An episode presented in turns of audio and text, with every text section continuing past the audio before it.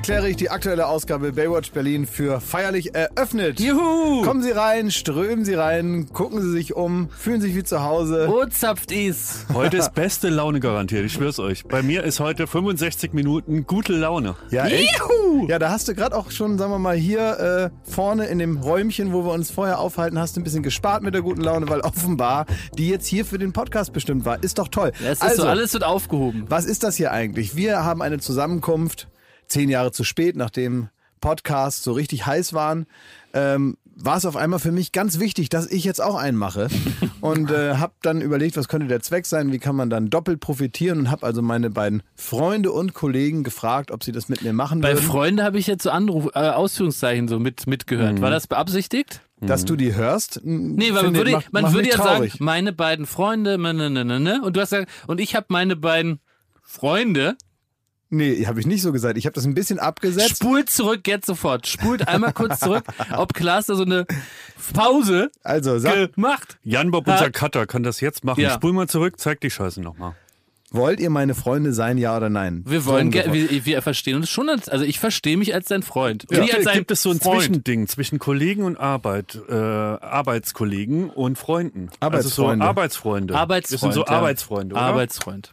Das also wie, wie oft rufst du mich an und wir erzählen so, uns das Privates? Ist, ja, aber, ja, aber da, da, nee, ich rufe dich jetzt nicht an, aber ich erzähle sonst auch alles privat. Das ist aber so, du wertest eigentlich was Schönes ab durch Das so einen stimmt, Zusatz. ja. Das ist so wie das Wort Restwochenende. das kann ja gar nicht sein. das Und das heißt Sonntag 18 Uhr. Restwochenende klingt wirklich wie die Scheiße vom Wochenende. Wenn einer zu mir sagt, gut gemeint, schönes Restwochenende noch, dann denke ich auch mal so, ja, so die Kacke, die da irgendwie noch so über ist, die muss jetzt noch wegleben. Ja. Das ist das Wegleben. Restwochenende. Obwohl man könnte auch sagen, schönen Sonntag noch. Schönen Stimmt, Sonntag, ja. da habe ich das Gefühl, oh Sonntag, oh die Vögel zwitschern, Ja. der, blaue, der Kuchen. Himmel ist blau, man nimmt das Fahrrad und fährt mal aufs Land am Rapsfeld vorbei. Das ist der schöne Sonntag. Schönes Sonntag, Freunde, sind Ja. wir irgendwie. Sonntagsfreunde. Aber wir haben dich natürlich unterbrochen. Du wolltest gerade die Zuschauer und Zuhörerinnen begrüßen Mhm. und sagen, was wir hier treiben. Ja. Naja, wir treffen uns einmal die Woche und gerade in unsicheren Zeiten, wo man auch viel arbeiten muss und so weiter, kommt man ja zu diesem Versprechen, wir unterhalten uns dann mal über dies und das, was uns eben gerade so beschäftigt. Dieses Verhalten, das ist so das Erste, was abgeschafft wird, diese Treffen, wenn man Stress hat. Wenn man es aber zu einer wichtigen Sache erklärt, stimmt, ja. wie zum Beispiel einem Podcast und es hat so den, den, den Anschein von Arbeit, dann zieht man das halt wenigstens durch und wir kommen ins Gespräch. Thomas Schmidt, ähm, wir arbeiten schon sehr lange zusammen. Jakob Lund, auch wir arbeiten Guten schon sehr Abend. lange zusammen. Guten Abend. Ähm, und ja, jetzt kann es im Prinzip losgehen. Wir erzählen uns also, was wir erlebt haben in den vergangenen Wochen, aber auch unser Blick auf die aktuellen Geschehnisse. Ähm, wir schneiden Deutschland und die Gesellschaft in der Mitte durch und gucken, was da drin ist. Das ist das, was wir gut können, oder? Durch die Kuchenschicht, durch den Mürbeteig. richtig. Also natürlich können wir das alles nicht, aber wir, das ist so ein bisschen unsere Motivation. Ja, jetzt nicht mit Systemrelevanz verwechseln, ne? was wir hier machen. Nee. Das sicher nicht. Aber was ist euch denn so Schönes passiert? Also, das sind die Dinge, die mich interessieren, weil momentan passiert einem ja eher nichts. Mir sind ein paar Sachen passiert, ähm, äh, aber jetzt auch nicht so viel, ehrlich gesagt. Das ist so ein Problem, wenn man sich einmal trifft. Ja, normalerweise haben wir eine halbe Weltreise in so einer Woche gemacht, haben fünf Shows aufgezeichnet, dies, das, ne? Büroalltag, wir haben uns angebrüllt wegen Ja. irgendwelcher Filme oder TV. Jetzt im Moment, man sitzt zu Hause und wartet, dass was passiert. Ich Ja. warte wirklich wortwörtlich, dass was passiert. Diese sinnlosen Streits, die du gerade so äh, angesprochen hast, die finden jetzt natürlich über Video-Meetings nicht mehr statt, weil manchmal war Weil es die so, nicht effektiv sind natürlich. Ne? Die Aber- fallen als erstes weg auch. Ja, aber man muss das vielleicht kurz erklären, äh, was genau Thomas da meint, was nicht einfach irgend so ein Streit, der so losgeht in der Redaktion, sondern es ist schon eine Spezialität, die, glaube ich, nicht in jeder Firma da ist. Manchmal kommt man in Ja. ein Meeting und kommt Viertelstunde zu spät und da ist eine Stimmung, dass man denkt, also einer von beiden kündigt hier gleich oder wird gekündigt oder es kriegt gleich einer was aufs Maul und es geht hier um grundsätzliche Glaubensfragen und äh, hier kommt man eigentlich so nicht mehr zusammen. Man muss jetzt überlegen, wie man das jetzt mit einem Mediator schlichtet. Und nach 20 Minuten erbittertem Streit, wo einem wirklich die Wuttränen das Gesicht runterlaufen, kommt raus, es geht nur darum, ob der neue James Bond jetzt gut oder schlecht ist. Ja. Das ist so eine Promis unter Palmen-Atmosphäre. Ja. Und wir hauen uns wirklich, wir können uns die Köpfe einhauen mit so zwei, drei Spezies. Marvel Thomas Martins, der so eigentlich nur noch Marvel guckt.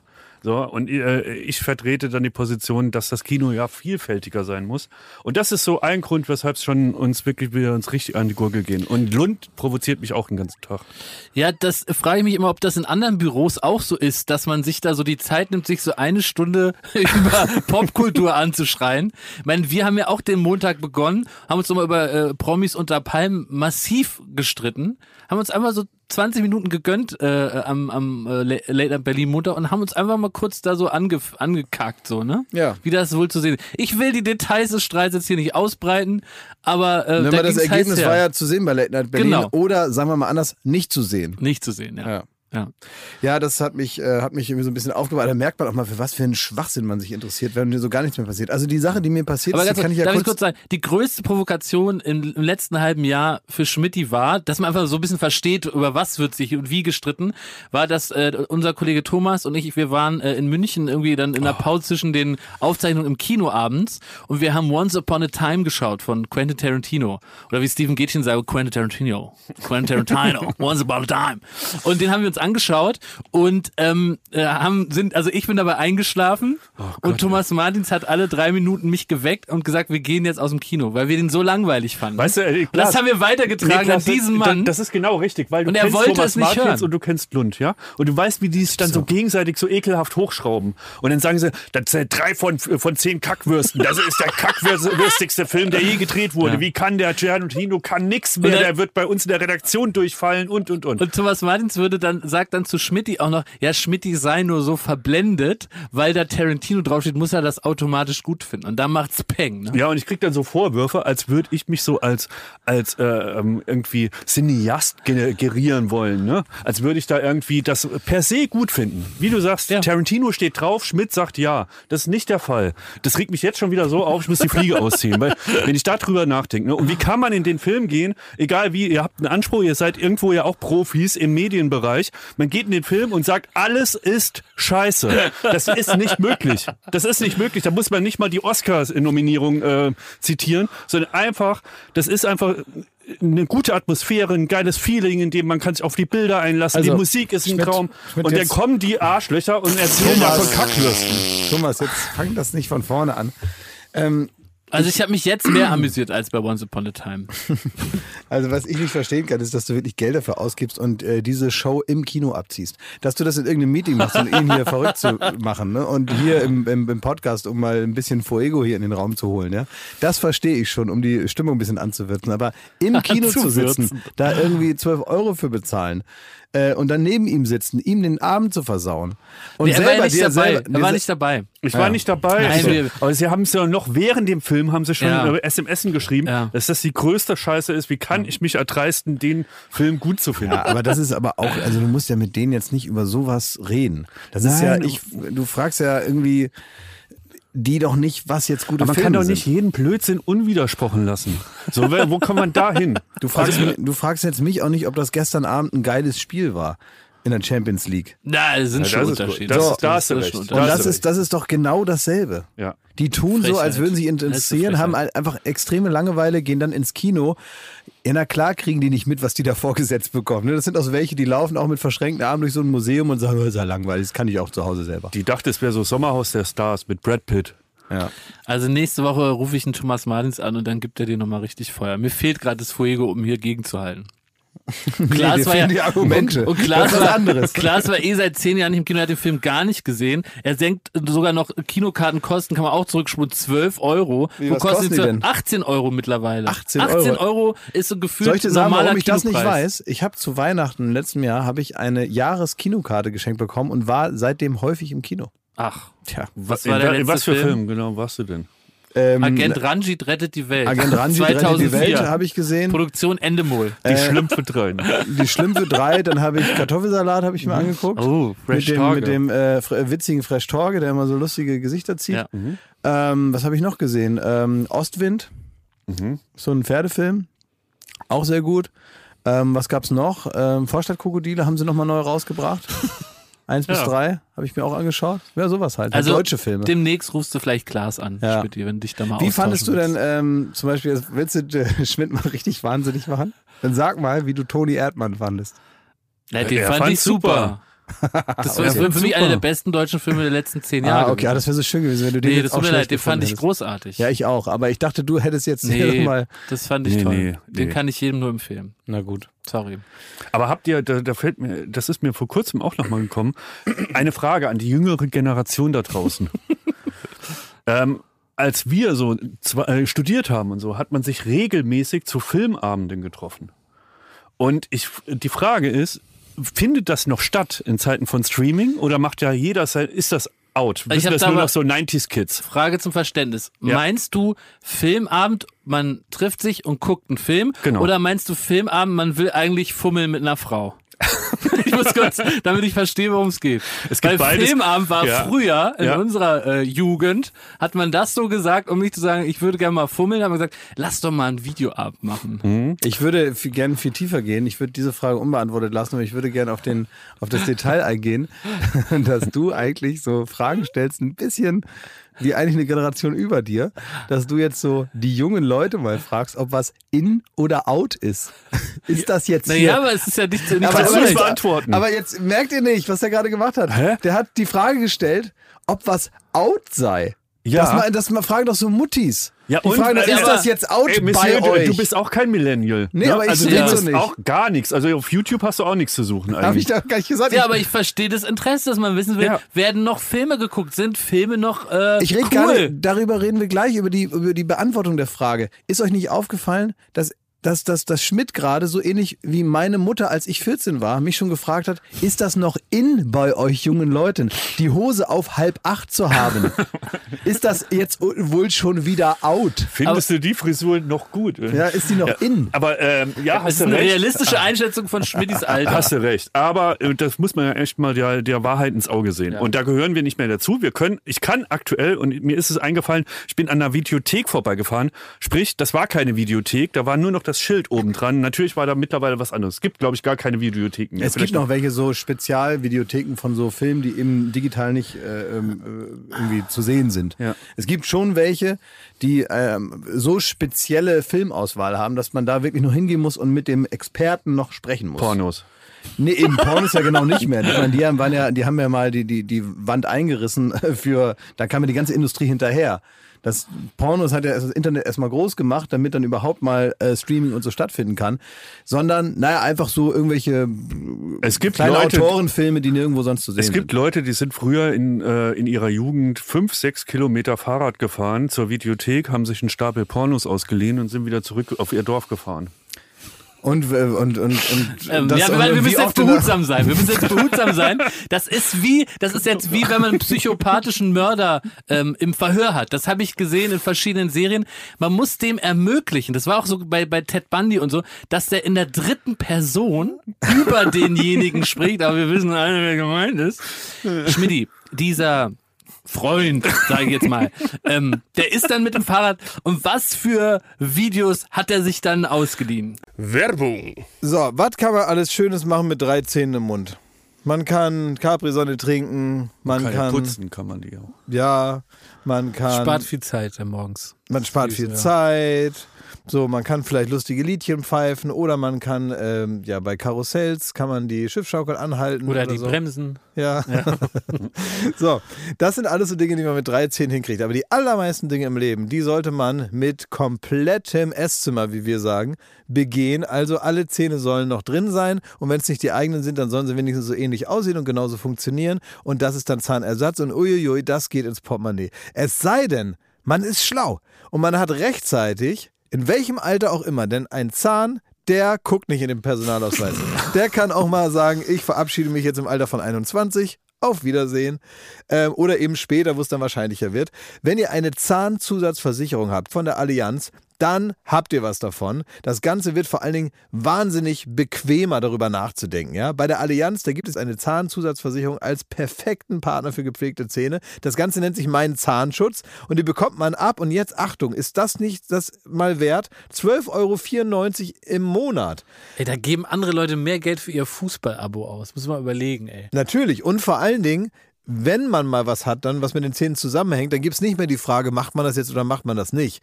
Man muss es immer auf jeden Fall machen, weil es A, sau weh tut und weil es natürlich auch nicht irgendwie verrückt aussehen soll dann ein Leben lang. Man sagt ja nicht, gut, dann esse ich nur noch auf der rechten Seite. Das machen wir in der Regel nicht und deswegen möchte man nicht diesen riesen Batzen Geld dann bezahlen müssen, den sowas nun mal kostet, weil das soll ja auch lange halten. Also macht es doch mal oder denkt mal darüber nach. Die Zahnzusatzversicherung der Allianz ist immer für dich da in diesen Situationen. Da gibt es hochwertige Füllung statt Amalgam. Das ist ja schon mal was. Ne? Amalgam ist ein bisschen das Asbest für Zähne. Ne? Ja, das so will man es, nicht ja. haben. Will man nicht haben. Ähm, erstklassige Inlays, Implantate, Bleaching, professionelle Zahnreinigung, innovative Behandlungsmethoden und vieles mehr. Also das strahlende Lächeln, das ihr jetzt gerade im Gesicht habt, das möchtet ihr doch noch ganz schön lange haben, oder? Damit ihr auch morgen noch kraftvoll zubeißen könnt. Allianz.de slash mein Zahnschutz. Oder geht einfach zu einem der ExpertInnen vor Ort. Da bekommt ihr dann alle nötigen Infos und dann könnt ihr gucken, welches Angebot für euch das Beste ist. Ist ja auch vielleicht nochmal unterschiedlich. Der Link und alle Infos, die ihr dazu braucht, die kriegt ihr natürlich in unseren Den Shownotes. packe ich, jetzt- den packe ich jetzt da rein, den Link. Ich nehme den mal kurz und Ja. pack den da jetzt rein. Pack ihn rein in die ich habe ihn Shownotes. jetzt reingepackt. Ja. Allianz.de slash mein Zahnschutz war das, ne? Ja, ist ja genau. reingepackt. in Ist die ja Shownotes, reingepackt. Da könnt ihr die Zahnarztkosten einfach weglächeln. Werbung Ende. Ich, äh, ich hörte von dem Freund, dass der sich auch teilweise über eine Stunde in der Videothek rumgedrückt äh, hat, weil er immer gewartet hat, bis garantiert keiner angestanden hat. Das heißt, man wartet, also der Freund hat immer darauf gewartet, dass, dass die Kasse komplett leer ist. Und manchmal war es auch richtig bitter. Man ist, also der Freund ist die fünf Kilometer äh, zu der Videothek gefahren, hat dann gesehen, eine schöne junge Frau ist an der Kasse. Und dann hat er sich das nochmal anders überlegt und hat sich doch stirb langsam ausgeliehen. Ach, dieser, dieser, dieser Freund von dir, der hatte ja wirklich keine leichte Jugend. Grüße ne? bitte. Grüße. Ja, ja auch Grüße von mir. Das, äh, ja. Aber jetzt nochmal. Also alle, vor allem alle meinen, alle, alle meinen Freunden hätten sich das ähm, nicht getraut. Ja, meine Freundin hat sich das auch nicht getraut, Ich glaube, ihr so unterschätzt das. Ihr, auszuleihen. ich glaube, ihr unterschätzt das hart. Nee, ich hätte, also. Äh, Man ich, hat so von Klassenkameraden, haben die Freunde von mir dann von anderen Freunden was geliehen, aber nicht, dass man jetzt Also- selber. Ist nicht, ne? Also du hast ja auch nicht gemacht. Nee, ich auch nicht, Was soll man da lang? ja, das ist ja eine andere Generation. Wir hatten tatsächlich, und das, das war interessant, ich habe äh, äh, die, die in meiner Kindheit eine ziemlich einzigartige Möglichkeit gehabt, jeden Film der Welt zu sehen, den ich sehen wollte, weil meine Nachbarn, die wahnsinnig herzliche Menschen waren, zu denen ich wirklich total gerne Das wird immer in der Geschichte bin. jetzt noch entscheidend, oder? Wie herzlich die waren. Nö, gar nicht, aber so, aber da sieht man halt, äh, was ich für ein Verhältnis zu denen Ja. hatte. Die haben über uns gewohnt und ähm, die waren sehr speziell. Es war wirklich eine, eine, eine sehr spezielle Familie. Die hatten beispielsweise 14 Meerschweinchen, äh, die äh, frei in der Wohnung rumgelaufen sind. ne? Auf so, das war so mit Zeitungspapier ausgelegt und naja, das hatte auch ein bisschen so gerochen, als wenn da 14 Meerschweinchen rumgelaufen Muss man wären. beim Laufen sehr aufpassen. ne? Und äh, die hatten einen Hund, der hieß äh, Benny und der hatte so einen ähm, hier so einen, so einen Lampenschirm auf, damit er sich nicht immer am Popo kratzt. Und diesen Lampenschirm, den hat man wahrscheinlich Den als hattest Hund. du auch mal auf bei einem Dreh, ne? Den hatte ich auch mal auf, auf Mallorca. Dazu dann aber auch, damit ich, genau, damit ich nicht immer an meinem Popo lecke. Aber das ist was anderes. ist das für Corona auch, glaube Der ich. Ist das- größte Lachanfall von Joko, glaube ich, ever. Das kann man sich auch nochmal angucken. Kann sein, genau. Und wir haben, ähm, und, aber dieser Hund beispielsweise, der hat, normalerweise haben die den wahrscheinlich so zwei Monate oben, diesen Schirm. Und irgendwie hatten die sich daran gewöhnt, dass dieser Hund diesen Ja. Lampenschirm halt aufhat und der hatte den mehrere Jahre auf. Und als Kind hinterfragt man das ja auch nicht. Und, und, und weil die hatten auch viel andere Sachen zu tun. Also Ja. ähm, beispielsweise die, die, die Frau, die auch oft auf uns so aufgepasst hat, ne, die hat zum Beispiel den ganzen Tag Zigaretten gestopft und ihr Mann saß neben ihr auf dem Sofa. Sie hat Ja. die Zigaretten gestopft und er hat sie geraucht. Direkt Arbeitsteilung. daneben. Arbeitsteilung. Das Ja. war so ein bisschen so die, das war so die, Wertschöpfungskette. die Wertschöpfung. Man sagt doch, Liebe geht durch die Lunge. Ja. Altes Sprichwort. Und die saßen da und dann ist sie aber jeden Tag los mit dem Mofa, ein Anhänger hinten und ist ähm, zur Videothek an der Ecke gefahren bei uns und äh, hat Mofa da mit Anhänger. Das, jeden ja. Tag zwei Filme ausgeliehen und hat diese zwei Filme nachmittags überspielt. Wie überspielt. Er überspielt, einfach VHS-Kassetten überspielt, zwei Videorekorder überspielt.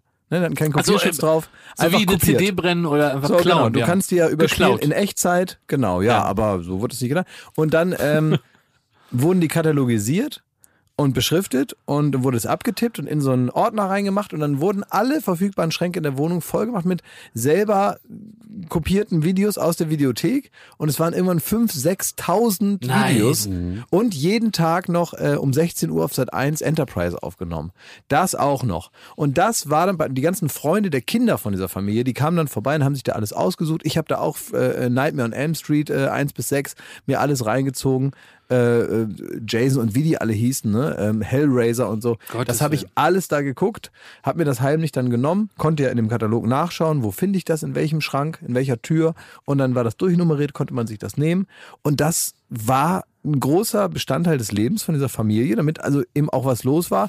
Ich habe äh, zum Glück zu Zeiten der Digitalisierung, von der sie sicherlich überrollt wurden, Ja. ähm, war ich nicht mehr da. Das muss ein trauriger Tag gewesen sein, als man festgestellt hat, ähm, DVD.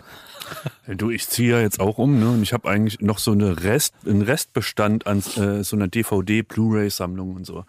Und ich glaube, ich muss mir in die Augen gucken und die irgendwie in den Flur stellen, damit die sich jemand anderes Ja. abholen kann, weil es ist natürlich komplett obsolet geworden Ja. durch Ja. Streaming. Und es tut mir in der Seele weh. Also wenn ich diese DVDs in eine Kiste packe und in den Hausflur stelle, das wird für mich wirklich wie die Passion Christi werden. So. Ich habe jetzt auch in Corona-Zeiten sowas ausgemistet, auch ganz viele Bücher und es gibt mittlerweile so Apps, da kannst du das einscannen und ähm, die, die spucken dir sofort einen Preis aus, zu dem die das ankaufen würden, damit du irgendwie, ist auch mehr so ein Gefühlsding, damit du das Gefühl, ich hab's weggeschmissen. Ja. Und dann bin ich so auch an die DVDs ran und dachte so, jetzt gibt's mal Geld, weil es waren viele Bücher, die waren so 4 Cent, 7 Cent. Und ähm, dann wurden wirklich so Preise ausgefunden, 80 Cent, 90 Cent. Also da kriegt man richtig Depression, weil die, die Dinger waren ja teuer, da hast du 15, 16 Euro für bezahlt. Ja, und was man auch, äh, also man muss ja nicht Ist so extrem machen mit so einem Buch, wo man das alles äh, katalogisiert. Aber ich hatte, äh, was war ich stolz auf meine DVD-Sammlung früher, ne? Tja. Das war so ein richtiges Ding. Ja. Ja, das ist halt. Und gibt's jetzt die Filmabende noch? Treffen sich noch Leute mit acht Leuten und gucken den neuen Batman also zu Hause? aktuell nicht so, aber Einer will immer telefonieren.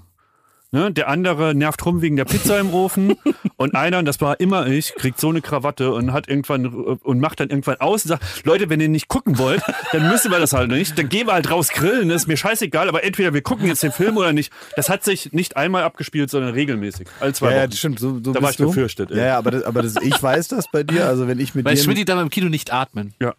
Oh, die Popcorn-Kacke. Welcher Idiot hat äh, Chipstüten? Chipstüten zum Verkauf vorm Kinosaal. Dann kommen die rein, dann wird da rumgeraschelt, da könnte ich ausrasten. Das ist schlimmer. Bist du denn aber einverstanden, dass wenn man zum Beispiel einen Kriegsfilm guckt, dass man die lauten Stellen antizipiert und dann immer reingreift? Wenn Ja, das du finde ich weißt, gut, wenn man jetzt so- kommt so ein Bassschlag, jetzt kommt eine Explosion, Ravoms, dann greifst du rein und isst schnell, während das Das finde ich okay, Ja, das ja. versuche ich. Ich finde, man muss echt nicht essen beim im Kino. Ich finde das auch Nee? total nervig. Ja. Weil vor allem, wenn du einmal das hörst, du weißt, da hinten ist einer, der jetzt nicht laut da rumkrakeelt oder was, ne?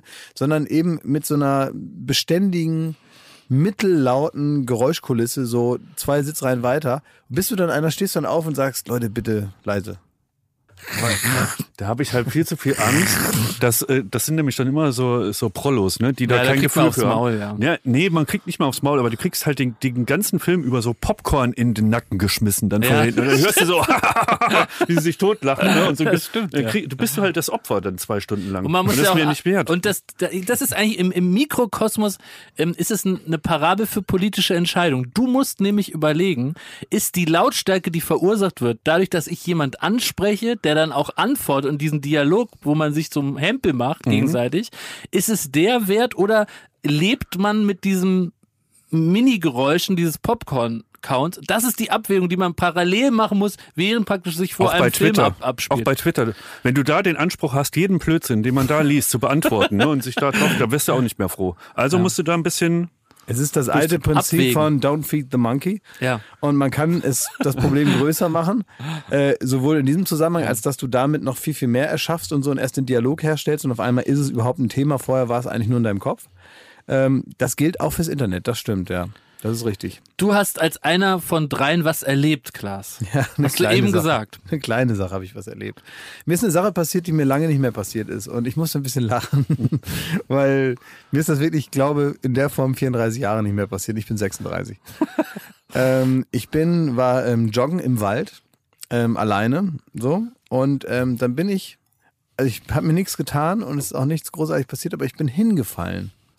Ich bin richtig so hingefallen, aber wie ein, wie ein Baby hinfällt. So über die Füße gestolpert. Oder? Ja, irgendwas war da, ich habe es nicht mal gesehen. Ich war so, bin so gelaufen so und guck so und denk, ach wie schön alles, ne? Und dann macht es rap, rap, rap, rap, und das nächste, was ich weiß, ist, ich lieg im Dreck. Oh, Die. Kopfhörer sind mir irgendwo Ja. hingeflogen. Die musste Ja. ich dann ganz aufwendig wieder suchen. Ich war natürlich außer, außer Atem. Ja, stimmt, du hast ja die kleinen Pinöckel. Ja, ich war natürlich außer Atem. Ja, das heißt, ich lieg so in so einem Staub und bin so und liegt da wie so ein niedergeschlagener. Weil wenn die Kopfhörer rausgehen mit dem Noise Cancelling, dann hört man auf einmal wieder die Welt und dann auf einmal, du da so du, keuchend. auf einmal hörst du so ein bisschen entfernt die Autobahn, Ja. die Vögel zwitschern und mein, mein Gekeuche und wie langsam meine Wasserflasche ausläuft. Hast du dann abgebrochen oder so erst geguckt, hat jemand gesehen und dann. Nee, da ist ja nie einer. Also ich bin einer von den Leuten, weil das ist so, ähm, da läufst du so durch den Wald und immer bis auf einmal eine Autobahn. Und ihr kennt das vielleicht, wenn ihr Autobahn fahrt, dass man so in den Wald reinschaut und dann sieht man da so Leute und denkt, was machen denn die da? Was wollen die denn jetzt an der Autobahn? Hatten die einen Unfall und laufen jetzt gerade zur nächsten Notrufhaltestelle oder so? Äh, was machen die da? Und so einer bin ich, dass man so von der aus dem Auto in, den, in, diesen, äh, in diese Kiefernplantage reinschaut, die ja auch trostlos aussieht von der Autobahn aus. Ähm, und, äh, und dann bin ich da praktisch. In dem Fall habe ich da jetzt gelegen. Und dann habe ich mich natürlich umgeschaut, ob äh, mich vielleicht ein Hirsch gesehen hat oder so. Äh, aber auch das nicht. Und dann, ähm, ja, dann musste ich halt so, und da zeigt sich manchmal, ob man jetzt, äh, ob man sich selber humorvoll nennen kann.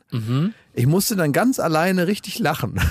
Also es war, weil es so blöd war alles, dass ich ganz alleine, ohne dass es irgendwer gehört hätte, ohne dass mir das irgendwas gebracht hätte, ich konnte nicht anders als zu lachen.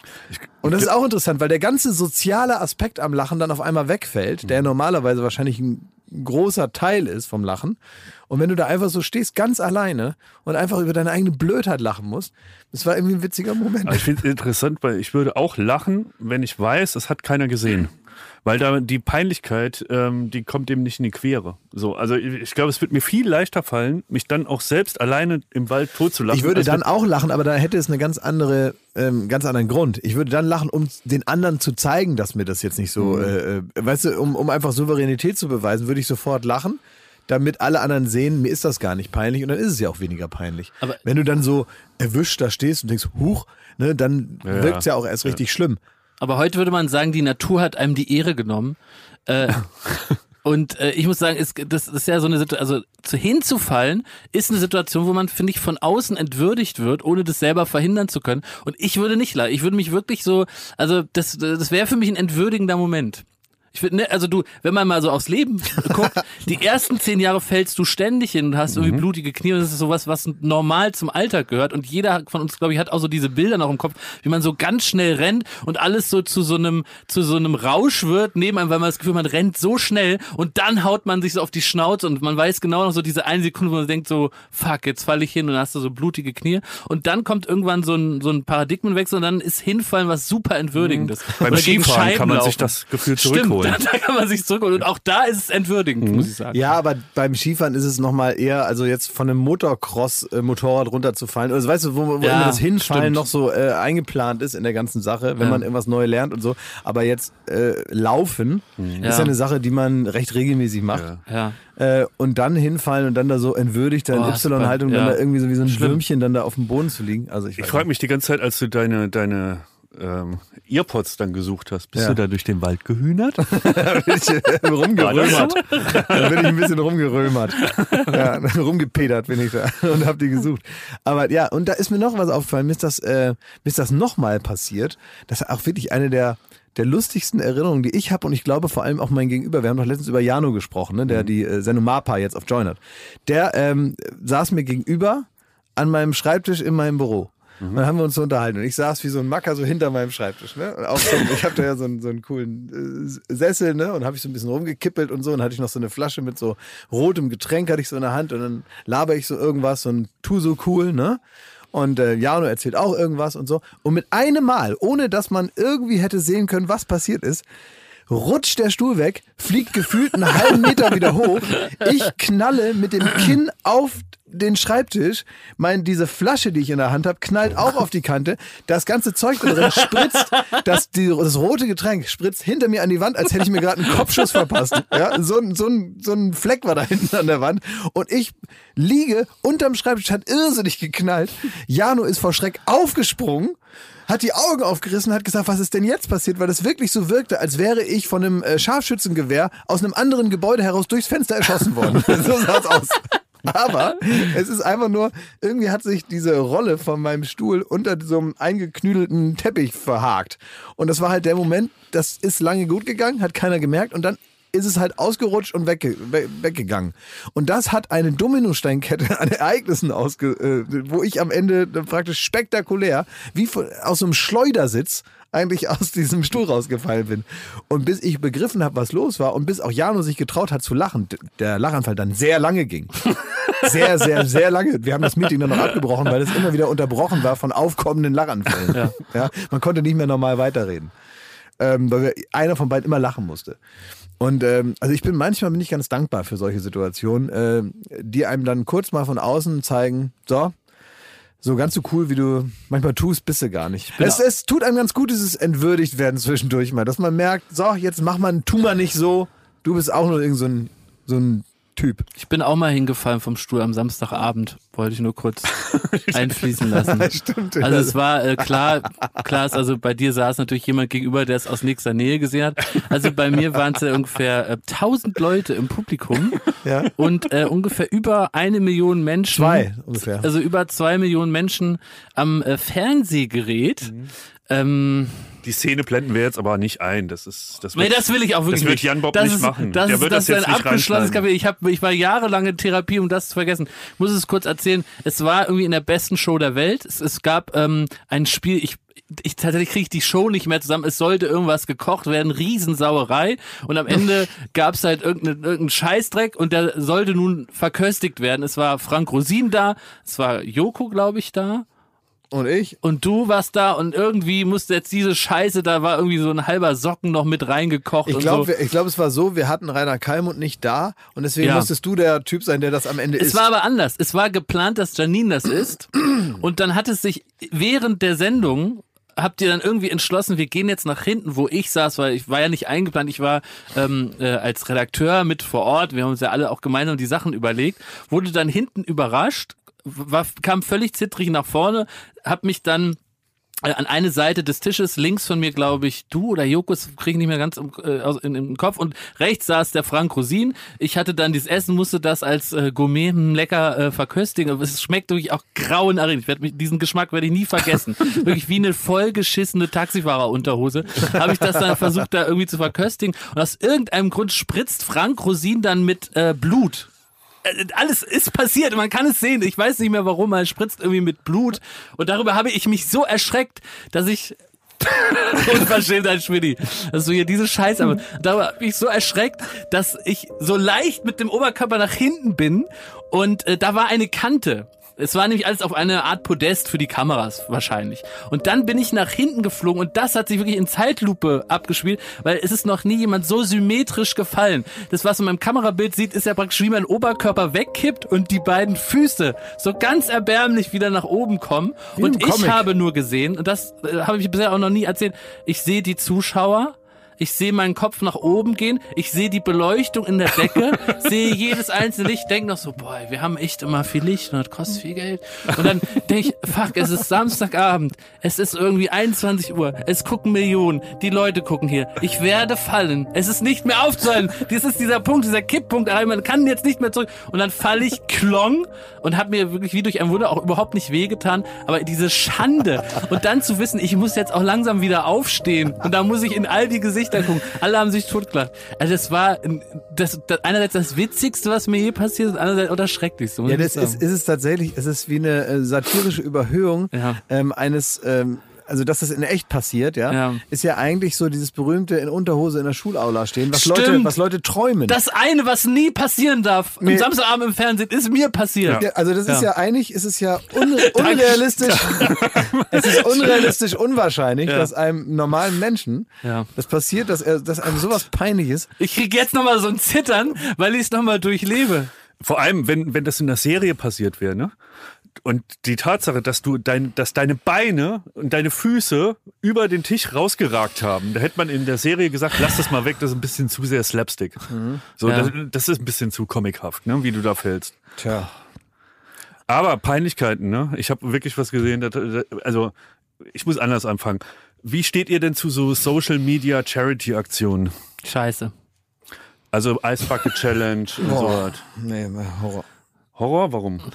Ja, weil ich das meistens äh, äh, nervig finde und weil der eigentliche Zweck der Sache oft in den Hintergrund rückt und man das Gefühl hat, das ist nur so eine äh, Aktivierung von so Doofköppen. Ja. Ja. Ähm, also, ich, ich, Oder sollen wir jetzt lieber so eine, so eine praktisch so eine offizielle Meinung, dass wir sagen, nee, das war die Meinung, die ich mir erhofft habe. Ich will euch was zeigen. Ähm, habt ihr AWFNR gesehen? Nee, nee, noch ich, nicht. Nee. wenn, dann mache ich es mal am Wochenende, hole ich immer nach. Ja, das, äh, ich will euch schon mal jetzt einen kleinen Teaser auf AWFNR. Das läuft ja jeden Dienstag. Ich glaube auch nach Mars Singer, Mars Singer Red, whatever. Und ähm, die Kollegen, ich will euch einen Ausschnitt aus dieser, dieser Folge, die am Dienstag lief, zeigen. Ja? Okay. Ja. Ich, ich hau mir jetzt diese ganze Zitrone rein, okay? Oh Gott, warte. Ich bin nass geschwitzt, warte. Also im Grunde, das ist die Lemon for Kids Challenge, die geht gerade so rum. Das Ja. machen ganz viele. Man muss eine geschälte Zitrone essen. Und das hat, ähm, äh, und kannst dann nach, nachdem du das gemacht hast, drei andere Promis nominieren, die das machen. Das hat irgendein Starkoch aus vom Tegernsee hat das ins Leben gerufen. Und ich muss mal gerade gucken, das ist, unterstützt wird die Mukoviszidose Hilfe Südbayern und die Stiftung Kinderherz. Ist das was? Also ich, das sagt ihr, das ist scheiße. Nee, die, also die, äh, dass man sich für die äh, Stiftung, die dahinter Also steht, das ist engagiert, finde ich super. Das ist klasse, Ja, ja. das ist super. Weil, ähm, nachdem er da fertig ist, ne? Ist für einen guten Zweck. Deshalb äh, nominiere ich ähm, von Herzen die Kollegen von Baywatch Berlin. Du Arsch! Alle drei äh, sollen sich bitte ebenfalls, ebenfalls, Klaas hat gesagt, er möchte Instagram aktiver sein. Das ist die Gelegenheit, Klaas. Jetzt kannst du Instagram aktiv sein. Alle anderen ebenfalls. Wird Thomas man da Schwedjak und Lohn haben sich auch? Instagram angeschafft. Sollt ihr es doch bitte da machen. Ähm, ebenfalls Wir haben da jetzt genug, also wir, äh, ganz ehrlich, dann lass uns lieber zehn Minuten über die Mokovic. Oh, Ah, hier Junggesellenabschied Schmidt, ne? Da hat er Spaß dran, ne? Habt ihr auch hier im Saarland, müsst ihr dann, die Kinder. nee, eben nicht. Müsst ihr denn, müsst ihr auch fegen, wenn einer mit 30 noch nicht verheiratet ist und so? Fegen, was heißt das? Ja, dann müssen die den Marktplatz fegen, da hier so, das, die sind Oh, empfänglich. er hat das vorbereitet! Ja, sind empfänglich für sowas, diese Leute wie er, so, so, so. Finden das so witzig, wenn man das so macht. Ich meine, Klaas, du hast wahrscheinlich eh aus zehn Jahren aushalten so einen Stahlgaumen. Es geht mir gar nicht um die Sache, das finde ich überhaupt nicht schlimm. Ich will, also ich habe das letzte Mal habe ich Kai Pflaume gesehen. Wir machen das jetzt. Es ist für die Kinder, für Leute, für die Kinder. Kinder. Ja, Wir das ist ja, das das ist, möchte ich mir davon abkoppeln. Unser Freund Joko will uns da dabei haben und für den guten Zweck mal was machen. Nicht nur Blödsinn reden, nicht nur irgendwie hi, ha, ho, nachts um halb eins, sondern jetzt wird mal nachts um halb eins was äh, für den guten Zweck gemacht, für die Kinder da draußen. Einen Moment bitte. Nein, ich nein, muss, nein, nein, halt, nein, nicht halt, so. halt. Das müssen wir ein bisschen, Und ich äh, muss das hier kurz für unsere Podcast-HörerInnen äh, mit ein bisschen reportieren. Also der Kollege Schmidt ist rausgetreten, hat einen Teller geholt, wo fertig geschälte Zitronen drauf liegen, an der Zahl drei.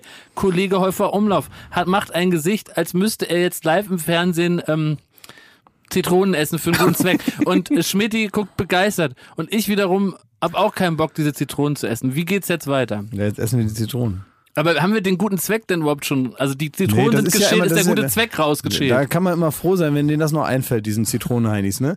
Wofür die das eigentlich gerade machen.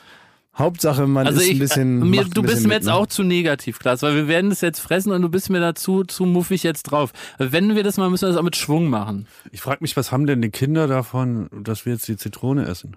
Awareness. Und wie viel Okay. Zitrone wollen die Kinder, dass wir essen? Also müssen wir die ganze essen? Komplette Zitrone. Jeder isst eine komplette Zitrone, und zwar Also, auf drei. also wenn wir jetzt nicht mal auch mal erzählen, wofür wir das machen, haben da original niemand was davon. Okay, dann muss ich das nochmal, äh, Joko hat mir das geschickt. Der hat es nämlich gekriegt von Kai Pflaume. Ja, ich weiß, da habe ich es auch gesehen. Und da hattest du schon Angst, oder wie? Ich finde es Nee. übrigens bezeichnend, Klaas, dass du schon gar nicht richtig nominiert wirst von anderen Prominenten, außer von deinem Ich mach Freund sowas nicht. Ja, aber ist doch schade, machst ja dass du so einen Ruf hast in der Branche, dass man weiß, also wenn es um die lieben Kinder geht, dann lassen wir mal Klaas außen vor. Hm. Also, das ist jetzt. Es, es gibt so eine, so, eine, so eine Folge von Curb Your Enthusiasm äh, und äh, da hat äh, Larry David ähm, anonym Geld gespendet.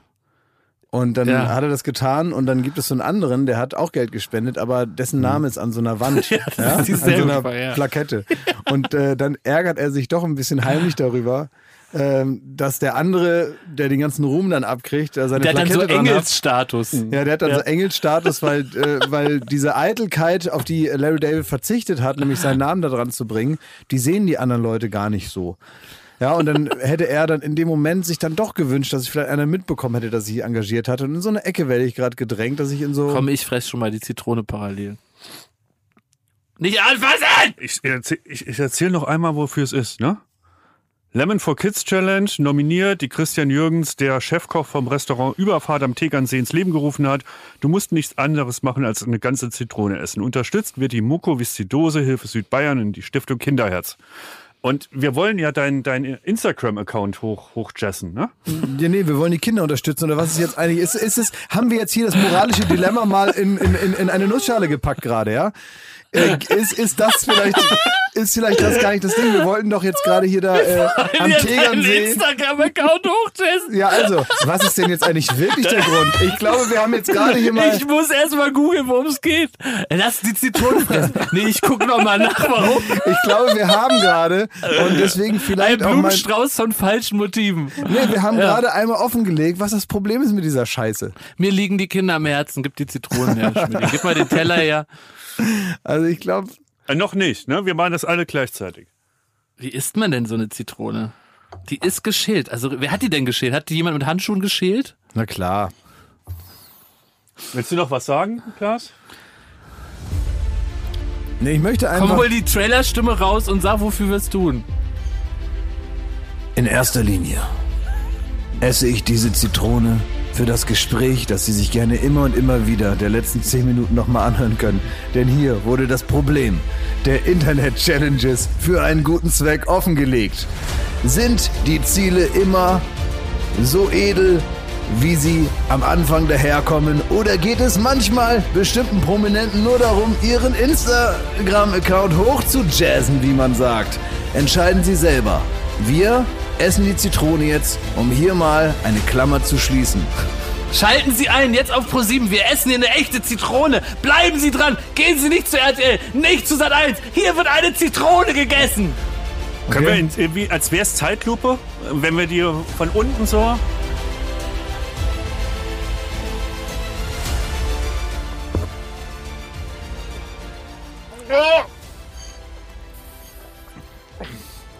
Oh, fuck.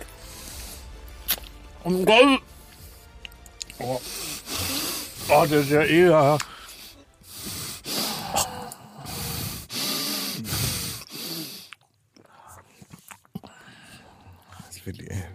Wie man mit sowas die Stimmung hier so kaputt machen kann, ey. Für die Kinder.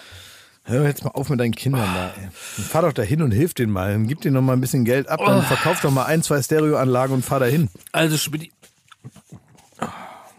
Ähm, jetzt habe ich kurz noch eine Frage zum Verständnis.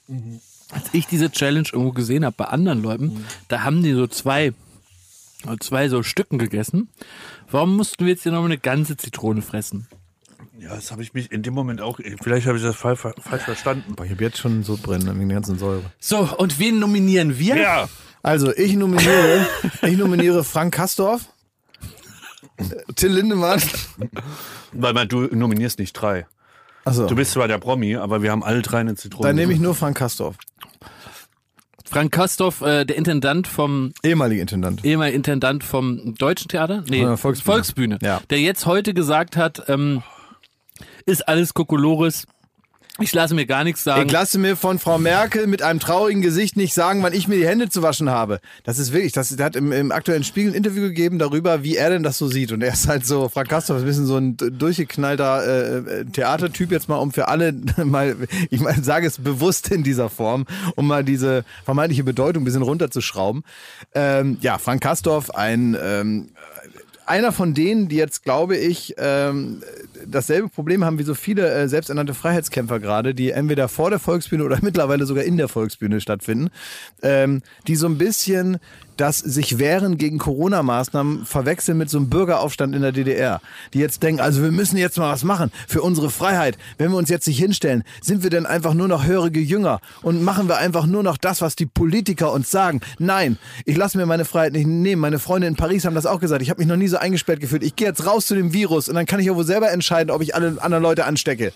Und das ist so, die haben jetzt momentan das Gefühl, sie müssen jetzt mal sich aufstellen. Und jeder, der jetzt zu Hause bleibt und das einfach so hinnimmt, das ist ein, jemand, der hat sich dann untergeordnet hinter die autoritären Verhältnisse. Das haben wir früher auch nicht gemacht. Da sind wir auch rausgegangen und gesagt, hier, scheiß auf die Polizei. Wir machen, was wir wollen. Und dabei verwechseln die das halt mit einer Situation, die es ja noch, also das gab es ja noch nie.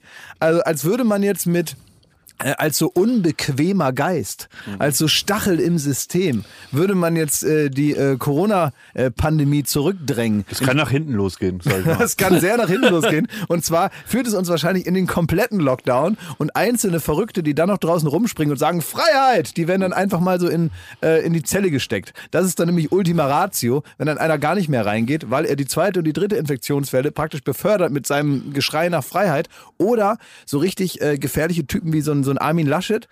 Ähm, von solchen Leuten habe ich eigentlich Angst. Die sitzen jetzt dann in den Talkshows, haben sich vor Wochen festgelegt auf, äh, wir machen jetzt hier diesen Lockerheitskurs hinterfragen wahrscheinlich auf dem Weg dahin, heimlich im stillen Kämmerlein, auch mal, ob sie noch so auf der richtigen Spur sind mit ihrer Meinung, die sie ja ziemlich öffentlichkeitswirksam immer mal festgelegt haben und jetzt ist auch schwierig, da nochmal wieder von wegzugehen und wollen das jetzt politisch entscheiden. Wollen jetzt sagen, das war es jetzt mit dem Coronavirus und die können das nicht ab, dass sie mit ihrem Machtwort was sie ja als Ministerpräsident von NRW, dass sie mit ihrem Machtwort nichts ausrichten können.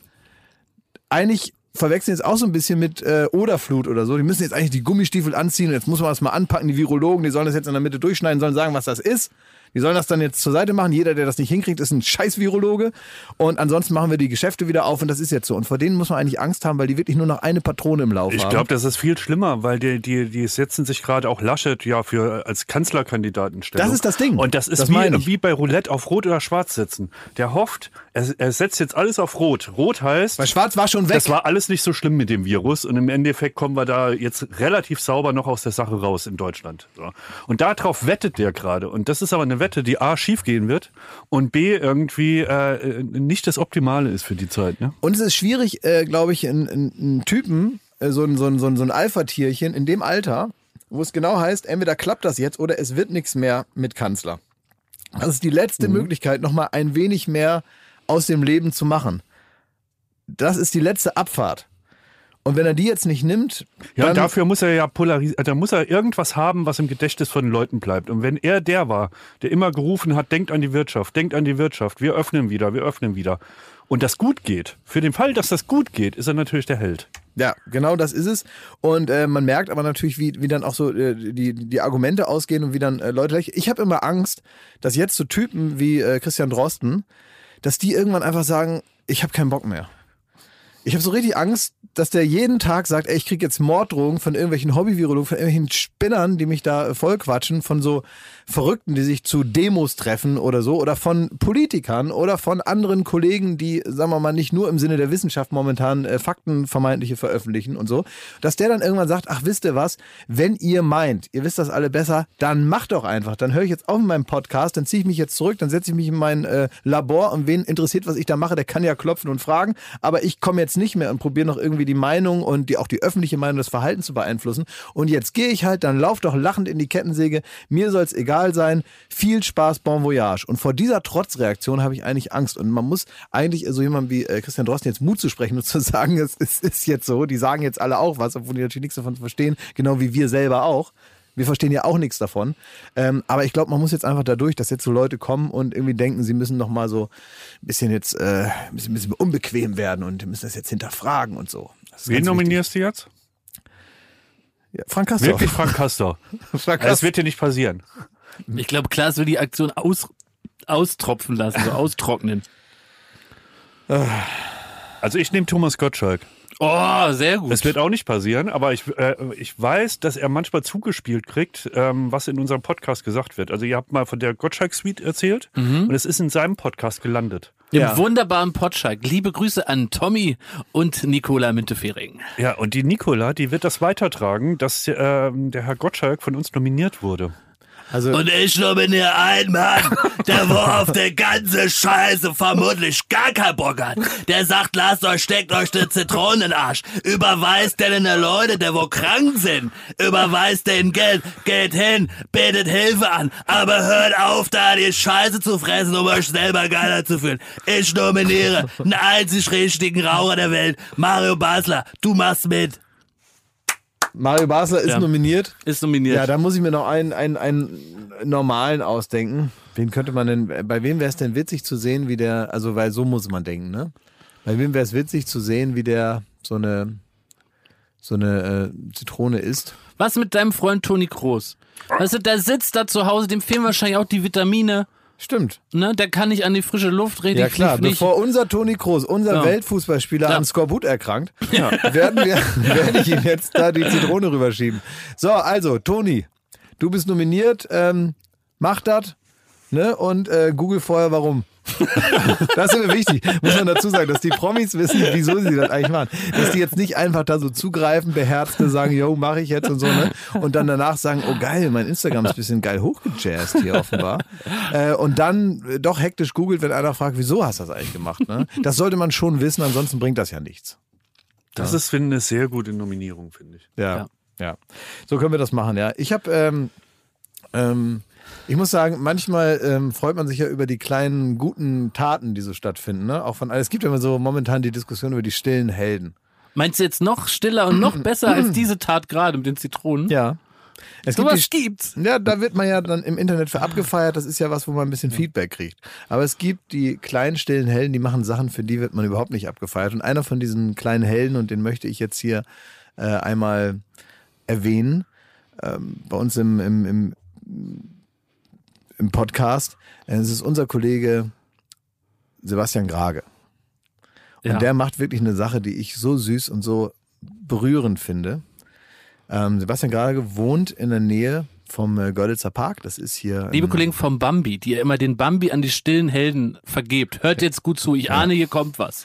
Also der ähm, wohnt in der Nähe vom Görlitzer Park und äh, da werden ja äh, zum Beispiel auch Drogen verkauft, ja, von Ah, ja. diversen äh, Drogendealern und Mitarbeitern. Äh, ja, von Leuten, die da praktisch im Park ansässig sind da und die dann da ähm, Haschisch, Marihuana, Kokain, Heroin, ich weiß nicht, was da alles verkauft wird, also eine ganze Menge.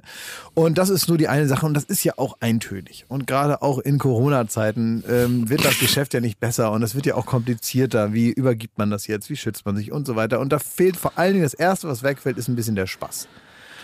Und ähm, gerade wenn man da so steht und mal rausguckt, es gibt ja mittlerweile überall diese diese E-Roller, die man sich so mieten kann. Ne? Dafür braucht man aber eine Kreditkarte. Und ähm, es ist so, dass ähm, Basti rausgefunden hat, dass diese ähm, Jungs, die da ähm, die Drogen verkaufen, ultra, Dealer, ja, ultra scharf darauf sind, mit so E-Rollern zu fahren, weil ihnen das einfach Spaß macht und die aber keine Kreditkarte haben, um die Dinger zu mieten. Ja. Und deswegen ist es so, dass regelmäßig Basti, und das ist, finde ich, eine Tat, einfach ein bisschen Freude zu schenken, in den Görlitzer Park geht, sich vorher einen E-Roller mietet und die Dealer mal eine Runde fahren lässt. und es ist so, das ist, also, Wahnsinn. er fährt mit dem Roller rein und ich sage, wie kommt ihr dann ins Gespräch? Ja, die kommen dann und fragen, ob sie mal eine Runde fahren dürfen. Und ich weiß das ja schon, dass die mich fragen werden. Und dann lasse ich sie. Und dann wartet also Basti und lässt die fahren. Die haben dann richtig Spaß wie Kinder. Flitzen die dann mit den E-Rollern einmal im Kreis, haben so richtig Freude, vergessen den harten Drogendealer-Alltag.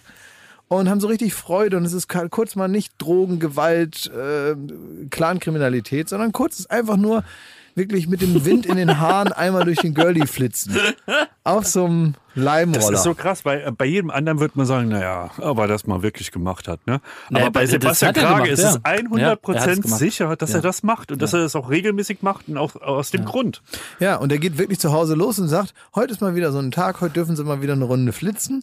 Und dann holt er sich so einen Roller und macht das. Und das finde ich einfach toll. Und äh, ja, die Kollegen von Bambi, bitte Ja, mal. und das Bambi 2020 geht an Sebastian Grage für seine Scooter-Aktion im Görlitzer Park. ja.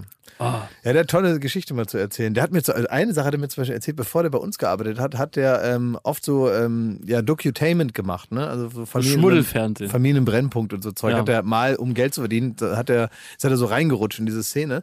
Und ähm, der hat gesagt, es gibt eine ganz blöde Sache, wenn man dann so eine Familienkonflikt oder vielleicht auch so die Beschreibung einer Situation in einer Familie, die jetzt erstmal so ein bisschen Empathie auslösen soll, dass man also mitfühlt mit der Familie. Wenn man das jetzt, diesen Teil jetzt dreht, dann ist es halt doof, wenn keiner von denen heult.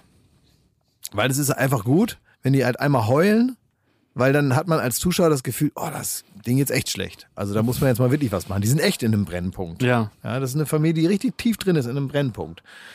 Aber wenn jetzt keiner weint, was machst du denn dann? Um dem Zuschauer zu Hause klarzumachen, das ist jetzt ein ernsthaftes Problem.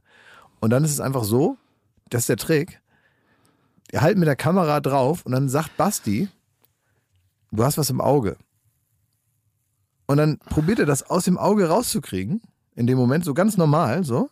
Und diese Aufnahme spielt man dann mit trauriger Musik in Zeitlupe ab. Können wir es mal ausprobieren, ob das klappt, der Trick? Ja, Klaas, äh, du hast was im Auge. das echt? Häufer Umlauf ist verzweifelt. Wie soll er die Miete für den nächsten Monat aufbringen? Die Da- Strapazen der letzten Zeit gehen auch nicht spurlos an ihm vorbei. Und, dann, er, und man erinnert sich an genau die Sachen, weil, Ja. weil, weil wenn man was im Auge hat und es rausmacht, wirkt es so, als müsste man weinen, will es aber nicht zeigen. Das ist Wahnsinn. war- ich ich bin so froh, man kann uns vieles vorwerfen. Wir haben viel verbrochen äh, in dieser Fernsehwelt und so. Ne? Kann man sagen, ja. Aber dass wir nie, also wirklich, ich erinnere mich nicht an eine, einen Dreh, wo das Ziel war, Leute zum Heulen zu bringen. Und zwar nicht, weil es aus Freude, sondern aus Trauer oder aus äh, Scham oder was auch immer. Nee, sowas also nicht. wir haben sowas nie gemacht in 14 Jahren Fernsehen und darauf bin ich wirklich stolz. Ja, aber ich meine, gut, das ist jetzt so, so als, als wenn man darauf stolz wäre, dass man nie jemanden krankenhausreif geschlagen hat. Ne? Ja, ich glaube, also bin aber ich auch wir, stolz wir sind schon in einer Branche, wo es auch, äh, es fängt ja schon dabei an, was da auch Quote holt. Ja. Und ich glaube, die Versuchung ist halt weitaus größer, als wenn du Lehrer bist Ja. oder äh, Krankenpfleger oder was auch immer, jemanden zum Heulen zu bringen. Aber das, da, da habe ich immer meine großen Probleme mit, dass ich bin natürlich auch ein Mensch, ich bin auch aus Fleisch und Blut. Und es gibt natürlich immer mal wieder Situationen, das ist aus Rührung dann, ne? Meistens, weil irgendwas ganz schön ist. Was heißt immer mal wieder, aber es gibt schon ab und zu mal in unserer Karriere und in unserer Fernsehlaufbahn Momente, die mich auch rühren. Und ich finde, das allerletzte, das aller, allerletzte ist es, im Fernsehen zu heulen.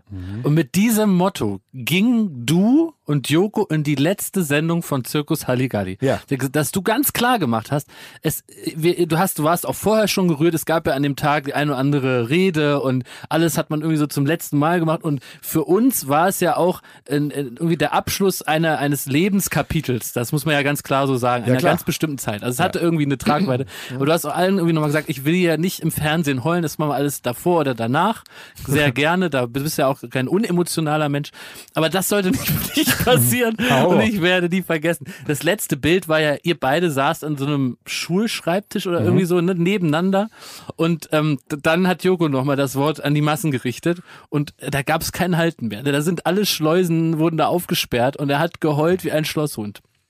Wie natürlich hinter der Kamera auch. Und du hast auch mit dir gerungen. Und ich meine, wenn man ganz genau hinschaut, die Bilder gibt's ja bei Da YouTube. hattest du was im Auge. da hattest du aber auch was im Es gab Auge. andere ne? Du Situationen. Du hast ihm auch noch gesagt, hier wird jetzt nicht geheult. Oder war das vorher? Ich weiß es nicht mehr. Nee, das war auch währenddessen, glaube ich. Ich muss da tatsächlich sagen, nein. Das, das stimmt nicht, das habt ich ihr falsche Erinnerung. Es gibt andere, andere Situationen, wo ich mal gerührt war, wo es mich auch äh, geärgert hat im Nachhinein. Aber da muss ich tatsächlich, ja, da habe ich richtig drüber geärgert. Da gab es ja so, auch so einen Quatsch. Ne? Das ist manchmal, bin ich aber auch, ich bin auch ansprechbar durch diese ganze Manipulation durchs Fernsehen. Manchmal gucke ich, tagsüber gibt's ja so Serien, äh, wo dann in die Sandmarinen Hospital, kennst du, kennt ihr das? Ja. so Ja, auf ja, so RTL. Da- Kinder werden irgendwie geboren. Kinder werden geboren. Oh Gott, das ist nichts für mich. Ich gucke das auch. gerne, ne, weil das natürlich auch so einen kalten Charakter wie mich dann auch mal irgendwie auf einmal, äh, das drückt so Knöpfchen bei mir und auf einmal merke ich, es funktioniert noch alles. Ne? Deswegen gucke ich das manchmal. Und ähm, dann gucke ich da, also da ist irgendwie so eine Frau, die kriegt irgendwie das vierte Kind. Ähm, und das ist jetzt gar nicht so romantisch, wie man das immer aus diesen ganzen Büchern kennt. Wird teilweise bei geraucht. wird teilweise bei geraucht während der Geburt, sagt, Ja. ich brauche jetzt eine Zigarette, weil Ja. sonst halte ich das hier nicht Ja. durch, ja. Und dann in der Not sagt die Schwester dann, ja nun, dann Feuer frei. Ja.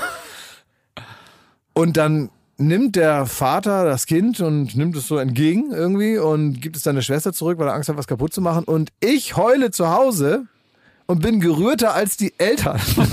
und, und das ist doch schlimm. Also, weil mich das natürlich erreicht. Und dann denke ich, ja klar, die nicht, weil die hören ja auch gar nicht die schöne Musik. Die fahren danach noch ins McDrive, ne? Und, Die äh, fahren danach ins McDrive, zu Hause kommt das Kind vors iPad und fertig. Ne? Haben wir nicht auch mal bei YouTube, haben wir doch mal so ein Video geguckt, wo US-Soldaten aus dem Krieg nach Oh, Hause kommen und ihre Kinder fertig. überraschen. Und wir haben da geheult, geheult, wir waren nicht mehr arbeitsfähig, ne? Es ist vor allen Dingen, und dann siehst du halt natürlich, das ist, das ist so stumpf. Das ist wirklich das Elixier dessen, was ein Mensch in der Lage ist zu fühlen. Äh, da kommen also nach dem Irakkrieg, kommen dann da äh, nach dem Golfkrieg, ne, alle, es gibt also Zusammenschnitte wie die, äh, die Soldaten in Uniform, also auch patriotisch bis zum geht nicht mehr. Man lehnt das eigentlich aus ideellen Gründen auch ab, diese ganze Idealisierung von so, von, von so, von so Helden, die dann da irgendwen dann da mit der Drohne erschossen haben.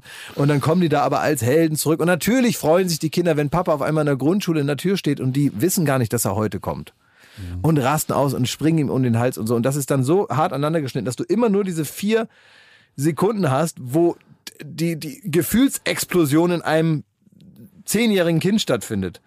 Und natürlich berührt dich das. Ist vollkommen klar. Ähm, Aber was hast du denn eigentlich gegen Heulen im Fernsehen? ich finde, es gehört da nicht hin. Also äh, jetzt vor allen Dingen nicht als Moderator, als äh, ähm, Mitmacher da, also so als Protagonist oder was, finde ich das in Ordnung. Aber äh, das hat mich schon als Kind bei äh, Margarete Schreinemakers wahnsinnig gemacht, dass die da immer so mitgeheult hat mit den Leuten. Wo ich immer dachte, Mann, du bist hier der Moderator. Es geht, du musst jetzt hier mal nicht, man kann doch nicht sich da selber so, ich finde, als Moderator gehört sich das nicht. Aber wenn Jimmy Kimmel nach dem 11. September das macht oder irgendwie, wenn große Ereignisse stattfinden, dann hält er ja manchmal auch einen Monolog in seiner Sendung. Ja, Und der heult da regelmäßig. ja, finde ich auch nicht gut. Man kann ja trotzdem die Sachen sagen, die er sagt, man muss ja nicht heulen. Ist meine Meinung, kann ja jeder sagen, wie er will. Ich finde, mich beklemmt das als Zuschauer. Ich will das gar nicht sehen. Ich fühle mich dazu privat angesprochen von der Person, die ich da sehe. Und ich werde dann so reingezogen in so eine extrem private Situation. Und das möchte ich als Zuschauer gar nicht erleben. Ich will gar nicht so privat sein. Ich will, dass das noch so einer aus dem Fernsehen ist. Ich will nicht, dass auf einmal dann so der echte Mensch dann da so äh, sein Herz ausschüttet und völlig die Fassung und die Kontrolle verliert. Das kann ich nicht ertragen als Zuschauer. Das möchte ich nicht sehen. Ich muss auch umschalten, wenn ich das bei anderen Leuten sehe. Echt? Ja, ich kann das nicht sehen, weil, weil ich dann denke, mach da zu Hause. Es geht mir auf den, auf den Nerv. Ja, also ich kann es nachvollziehen. Ich überlege nur, ob es so ein bisschen, ja, warum, also ich, man sagt ja irgendwie, Fernsehen als Medium sollte ja im besten Fall auch so die ganze Emotionenpalette abbilden. Ja, wobei ich schon sagen muss, wenn ich solche Sendungen sehe wie Supertalent oder auch Let's Dance, was mich wirklich richtig zornig macht, ist so der Ausverkauf der Emotionen. Emotionen, gerade die Rührung, ist ja eigentlich was, was ganz Seltenes, was man ganz, jeder Einzelne von uns ganz selten empfindet, dass etwas ihn so sehr berührt und mitreißt, dass er gerührt ist. Und ich finde, so durch dieses ganze RTL-Fernsehen ist das eine ausgeschlachtete Emotion. Da kommt ein einbeiniger Hund, rülpst, furzt äh, die Moldau und äh, Bruce Darnell fließen die Tränen und wenn das gar nicht passiert, dann war der Moment gar nicht besonders. und dann stimmt. kommt irgendwie ein, ein, ein vierbeiniger äh, Artist und, und, und, und tanzt eine Polka auf dem Drahtseil und da müssen die Tränen fließen. Wenn das nicht passiert, und so werden auch ganze Jurys zusammengestellt, auch bei Let's Dance. Der, der Horre ist einerseits da, weil er lustig Deutsch spricht und auf der anderen Seite, weil er natürlich immer wieder gerührt ist von Tänzen. Da sind teilweise Tänze, da, das sieht so aus, ob jemand einfach einen Stromschlag bekommt oder einen Schlaganfall hat auf dem Parkett und dann sagen die also, das war so rührend und ich bin so verzaubert und, und nehmen so, so Adjektive, die mir in meinem ganzen Leben habe ich mich noch nicht von etwas verzaubert gefühlt und schon gar nicht davon, wie, äh, ähm, wie Cindy aus Marzahn tanzt, aber die sind dann verzaubert und das war so wunderschön und dann hast du hier noch so ein Training und das geht mir auf den Ich finde auch diese ganze Verzaubern, das hat so eine äh, Hochkonjunktur. Auch von unseren Freunden mit, mit Mars Singer, da heißt es halt auch immer schnell, äh, das ist so da wird man verzaubert als Zuschauer. Man äh, kommt in eine Welt rein. Das, das ist, meinst du, ein bisschen zu viel? Naja, Naja, also genauso man- auch übrigens man- Standing Ovations im Fernsehen. Ne? Ich meine, da sind unsere Shows auch nicht frei von. Aber eigentlich waren Standing Ovations mal so eine ganz besondere Ehrerbietung, Du siehst das, aufzustehen du und zu siehst das wie applaudieren. im Club der Toten Dichter. So Na, muss wirklich. das Und heute passieren, in ne? jeder Drecksshow gibt's stehende Ovation. Da hat irgendwie Jochen Sch- Schropp hat dann irgendwie mit dem Tischtennisball irgendwie äh, die Nationalhymne gerülpst und dann stehen die Leute auf und sagen Wahnsinn, also unglaublich Aber diese wir sind doch selbst froh, wenn da Standing ja, ich sag ja, wir sind da auch schuld. Wir sind da auch schuld in diesem troop Naja, Schluss, also, Schluss damit. also bei Schluss. Standing Ovations, ich finde, das ist noch eher so eine Show-Sache, die man einfach mal, die, die jetzt eher so im Bereich Show zu finden ist. Man macht ja zu Hause jetzt nicht Standing Ovations, wenn man jetzt ein privates Gefühl hat. Also ich finde, das gehört jetzt, das ist so die Steigerung von Bravo-Rufen und wenn man irgendwas ganz toll findet und man hat so ein, so ein, so ein Massending, dann darf man schon mal aufstehen und dann applaudieren. Das finde ich schon in Ordnung. Also da. Wenn Basti seinen Bambi abholt für seine Scooteraktion Mhm. im Görlitzer Park, wenn sich dann auch alle, so nochmal Blackie Fuchsberger und wie sie alle heißen, die erheben sich dann im Smoking, dann ist das eine tolle Geste. Ja, mag sein. Und ja, der Ausverkauf der Gefühle, das Ja. äh, natürlich ist das ein Geht mir bisschen zu so. weit. Ja, finde ich auch. Und ähm, Aber werft ihr da nicht dem Medium seinen, seinen Inhalt Nein, vor? ne, ich, ich, ich werfe dem Medium vor, dass es nicht mehr das Außergewöhnliche anstrebt, um eventuell mit einer außergewöhnlichen Emotion belohnt zu werden, sondern dass es die Emotion schon einplant im Reigen. Also es kommt der Hund, es wird geheult, nächster. Ich bin immer neidisch auf die ganzen US-Talker und auch die Late-Night-Shows. Und wir sagen auch selber, wir müssen das äh, Publikum so ein bisschen amerikanisieren. Ja. Mich, mich, nervt viel mehr, dass das deutsche Publikum erstmal immer so da sitzt wie Schmidt im Podcast. So. Und da bin ich so neidisch bei Oprah oder bei, bei aber Jimmy was Fallon. anderes. Und, und, das ist was anderes. Das ist Das ist gute Laune. Begeisterung. Das finde ich gut. Das gehört in jede Show. Aber das sind doch Standing Ovations auch. Das Ja. ist doch auch irgendwie, also natürlich macht man da Ging's- auch nur in, den Auftritt von Jimmy Fallon zu etwas Übermenschliches. Also bei- Standing Ovations sind von mir aus geschenkt. Das kann man machen. Da, da, da folge ich gerne deiner Argumentation, dass das irgendwie ein Teil von der Show ist. Genau, wenn man zu Hause so nicht aufspringen würde. Aber äh, es ist ein Unterschied von dieser Rührung und diesem Emotionalen zu einer, was wir wirklich toll finden bei den Amerikanern, diese Begeisterung und dieses, die Bereitschaft, sich heute gut unterhalten zu lassen. Das könnte noch mehr in Deutschland sein. Der Deutsche hinterfragt immer. Einmal genau. Bevor er sich unterhalten Das lässt, stimmt, dann ja. ist immer, wird immer erstmal hinterfragt, was das alles äh, auf sich hat dann. Das ist der große Unterschied. Ich finde, wenn man auch in den USA gedreht hat, jeder Parkplatzwächter hatte mehr Entertainment gehen äh, stimmt, in, äh, als bei uns Thomas Gottschalk. das ist wirklich jeder, du könntest jeden, jeden von einem Parkplatzwächter könntest du hier ins Fernsehen schleppen Das und der stimmt. würde ähm, ja, Hart aber, Quote machen. Ja, das stimmt schon, aber bestimmte Sachen machen einen aber auch wahnsinnig, wenn man sie sich anguckt. Also dann diese, diese, dieses dann so tun, als wäre man ein echter Mensch. Also wenn man jetzt zum Beispiel Ellen DeGeneres oder so, die hatte mal so ein Stand-Up-Programm gemacht, ne? Mhm. Und danach ähm, gibt es noch so, ein, ähm, so eine Fragerunde. Da bleibt sie einfach weiter auf der Bühne stehen und wird dann so befragt. Und ich glaube, sie gilt so ein bisschen in der Wahrnehmung der Leute auch so als echter Mensch und wird dann so befragt und hat natürlich auch ein paar mutige äh, ähm, Sachen gesagt und das ist ja auch alles gut und hat, glaube ich, auch viel getan ähm, ähm, für, ähm, für, für, ja, für um, um Leuten so ein bisschen äh, Wind unter die Segel zu geben, ja. Ähm, insofern alles geschenkt. Aber sie spielt natürlich dann den normalen Menschen. Sie steht auf der Bühne und spielt normaler Mensch. Sie kokettiert mit ihrem Normalsein und spielt das aber so, dass äh, wir das sofort entlarven. Wir gucken das an und denken, hä, die tut ja nur so.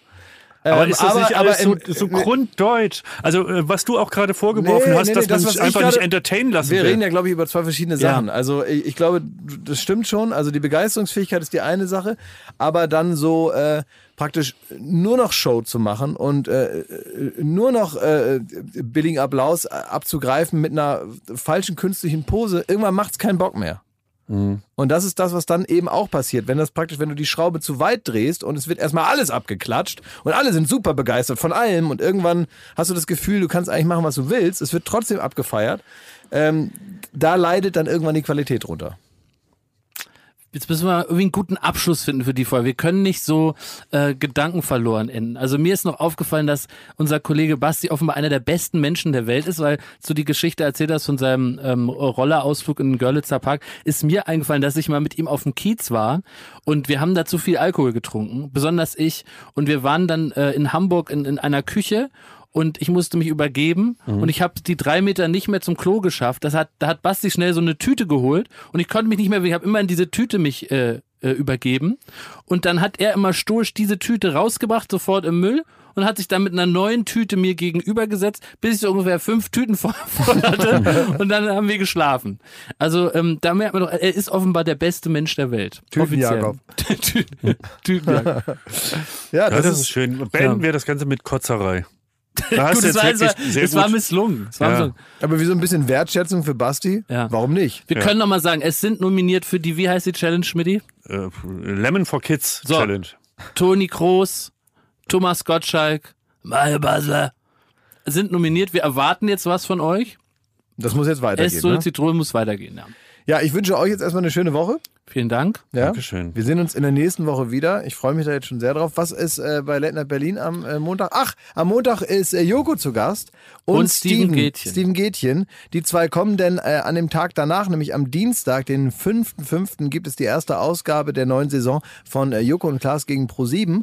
Und darüber werden wir ein bisschen sprechen, ein paar erste Bilder sehen äh, und einiges anderes machen wir noch bei Late Night Berlin. Also das auf jeden Fall ähm, gerne anschauen. Und ähm, ja, bis dahin. Ähm, eine sehr gute Show geworden. Und vor allem, und das ist ja, wir haben die aufgezeichnet, da durfte man zwei Shows lang noch mit Publikum agieren. Das heißt, eine absolute Seltenheit. Wir sehen eine große Show mit Publikum für zwei Folgen und danach wird es ein bisschen. Wir werden ja ausgestrahlt jetzt am Montagnacht. Also ist ja heute schon Dienstag. Also es ist praktisch heute Dienstag, 20.15 Uhr. Joko und Klaas gegen ProSieben. Mit Publikum, tolle Spiele, großartiger Steven Gätchen. Und ist wirklich, gerade die erste Show ist besonders gut geworden. Ja, ich äh, lass mich auch überraschen, ich habe alles vergessen. Ich habe wirklich, das ist so lange her, ich würde das jetzt, kann das komplett neutral nochmal gucken. Ich weiß überhaupt nicht mehr, wie es ausgeht und äh, kann das jetzt eigentlich wie ein neutraler Zuschauer sehen und habe auch das Gefühl, das wurde in den 80ern aufgenommen, weil da noch Publikum sitzt. Ähm, also es kommt dann wirklich von einem Land vor unserer Zeit. Ähm, schaut euch das doch also an und ansonsten äh, wünsche ich euch viel Spaß, kommt gut durch die Woche und äh, ja, äh, bleibt sauber. Tschüss.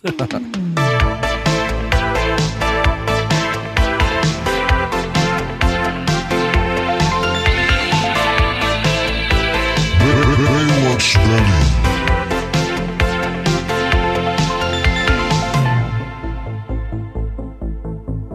Baywatch Berlin ist eine Studio Bummens Produktion in Zusammenarbeit mit Late Night Berlin und freundlicher Unterstützung der Florida Entertainment.